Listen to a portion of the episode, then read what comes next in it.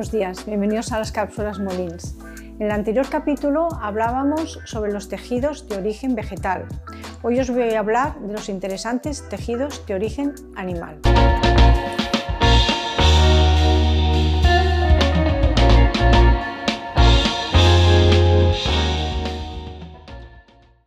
Bueno, aquí os presento las sedas, las magníficas sedas. Yo diría que es el tejido por excelencia de, calidad, ¿eh? de, aportación de estética. Las sedas, como ya sabéis, son de origen eh, animal, ¿eh? nos vienen de los gusanos de seda, que conocemos tradicionalmente. Son siempre es un producto que nos viene importado de los países asiáticos. Y esta textura nos permite hacer unas confecciones que siempre nos dan este carácter de lujo, ¿eh? esta estética maravillosa de, abullonados, de cortinas que se apoyan en el suelo, nos da solamente esta textura. ¿eh? Es por esto que es tan importante. Como os he dicho en anteriores veces, al tratarse de un producto natural, de, un tejido natural, también admite unos pigmentos que nos producen esta paleta de colores tan interesante.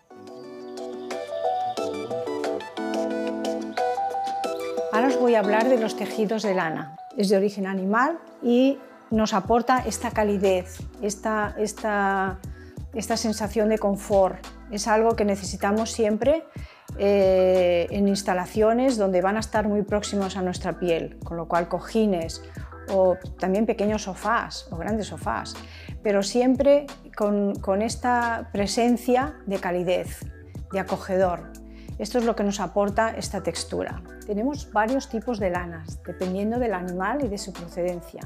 Estaríamos hablando de las vicuñas, de los cashmeres, de, de, las, de, las ovejas, de diferentes ovejas, que depende de su procedencia, nos darán una lana o otra.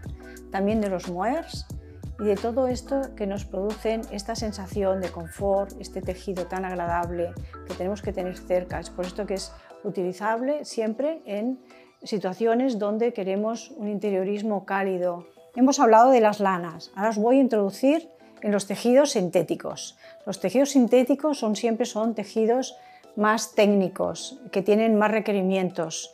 Han sido elaborados para cumplir unas funciones determinadas en cada caso, con lo cual nos permiten unas utilizaciones mucho más amplias. ¿eh? El abanico es mucho más amplio a la manera de su colocación. Aquí tenemos los polipropilenos, las treviras, los sintéticos, las poliamidas y los acetatos.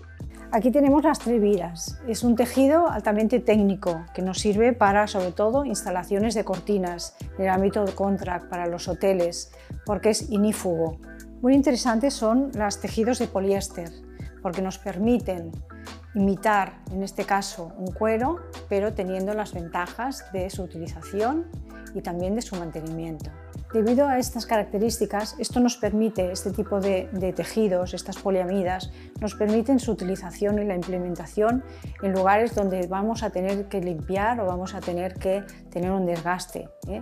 Por ejemplo, podemos utilizarlo para, para unos cabezales de cama o para pequeñas banquetas o lugares donde va a tener un desgaste que su mantenimiento sea fácil. Los poliésters son tejidos que utilizamos sobre todo en cortinas. ¿eh? Son ya mm, telas más finas ¿eh? que utilizamos para visillos, para cortinas y esto nos permite sobre todo su gran mantenimiento que es muy fácil. ¿eh? se puede lavar siempre de manera fácil.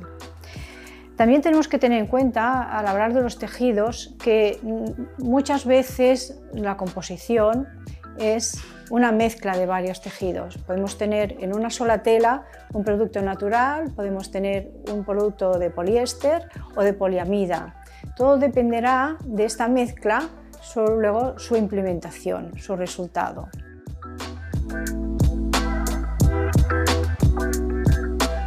Bueno, espero que os haya sido de interés este segundo capítulo hablando de los tejidos y os espero en el próximo capítulo donde hablaremos de cosas súper interesantes referentes a la implementación y referente a la moda y referente a la estética de los tejidos.